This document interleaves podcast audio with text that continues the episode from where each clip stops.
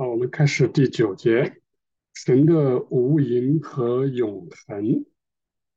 神的无垠与空间相关，神的永恒与时间相关。神的无限包括无垠和永恒，但是无限超越有限，超出了有限心智的认知范围。啊，为了能够认识它，那我们。通过以下几个方面来考察，啊，这个无限神的无限包括无垠和永恒是怎么回事？第一，神是无限，因为在自己就是存在和形成，宇宙中的一切事物都凭着它而存在和形成，啊，这两个词是高频词汇，啊，也就是我们。在主日正道的时候提到神的名，它是亚哈和瓦哈两个部分组成，也就是这两个拉丁文啊，这下面的这个只是变革而已。这个前面这个词我们 一般翻译成存在，后面这个词其实它也有存在的意思。只不过说前面是存在的本身，这是一个本体，啊，这个是存在的一个表现，啊，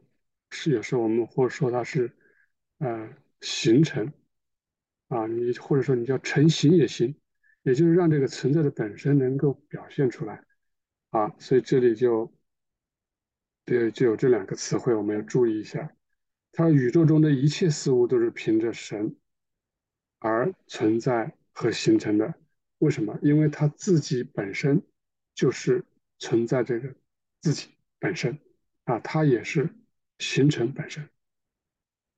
好，神第二个，神是无限，因为它在 世界以限啊，它在世界以限，因而是在限于空间和时间。第三，在世界被造以后，神。独立于空间以外，而在空间内；独立于时间外，而在空时间内。啊，这是我们上上面讲过的。啊，就是我们的神，我们不要想象中它是啊，就像我们的这个空间存在一样啊，它是有长宽高，对吧？身高体重有距离等等感觉。啊，它是我们要用灵性的观念来思考它。啊，它是独立于空间的。哎，但是它好像又是在我们这个里面与我们同在，啊，它也在我们里面，又在我们旁边，啊，其实它是无处不在，它是全在的。好，第四个，相对于空间，神的无垠、无限被称为无垠，啊，无垠这个词是用来表示空间的无边无际，啊，那相对于时间呢，神的无限就称为永恒，啊，无垠和永恒，啊，这两个词汇。我们找出来这个拉丁词，这个就表示无垠啊。中文经常是用广袤无垠啊，表示无边无际。那这个单词呢，就表示永恒啊，往往跟时间相关。尽管这样的关联啊，这只是个关联，或者说我们讲有过这么一个对应关系，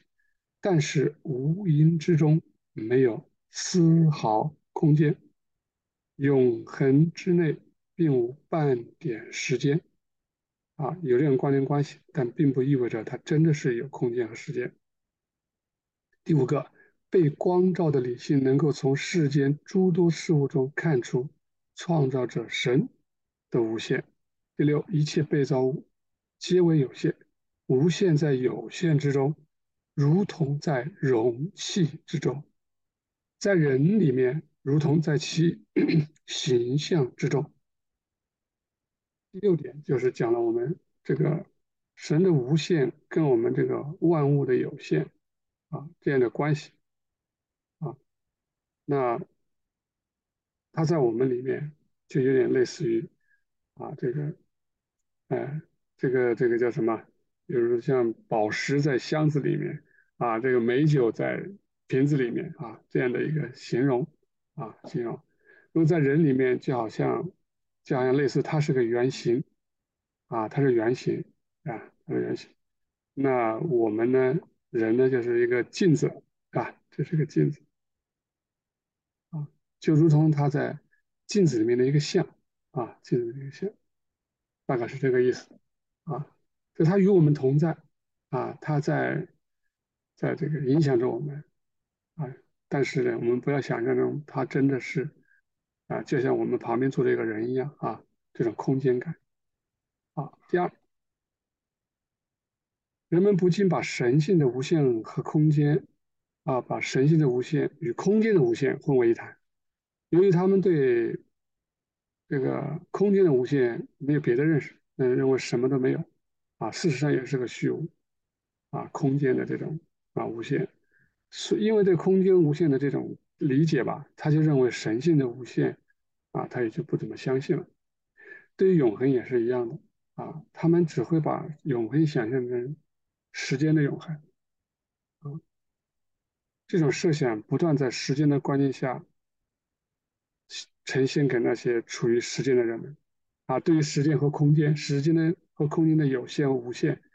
呃，这个康德在他的这个论证里面提出来啊，叫二力背反，呃，他他说，他又能证明是有限的，又能证明是无限的，啊，也就是说，在人们心中。这这种时间的无限和空间的无限，它是无法确定的啊，甚至就认为最终的结果就是他不知道是怎么回事。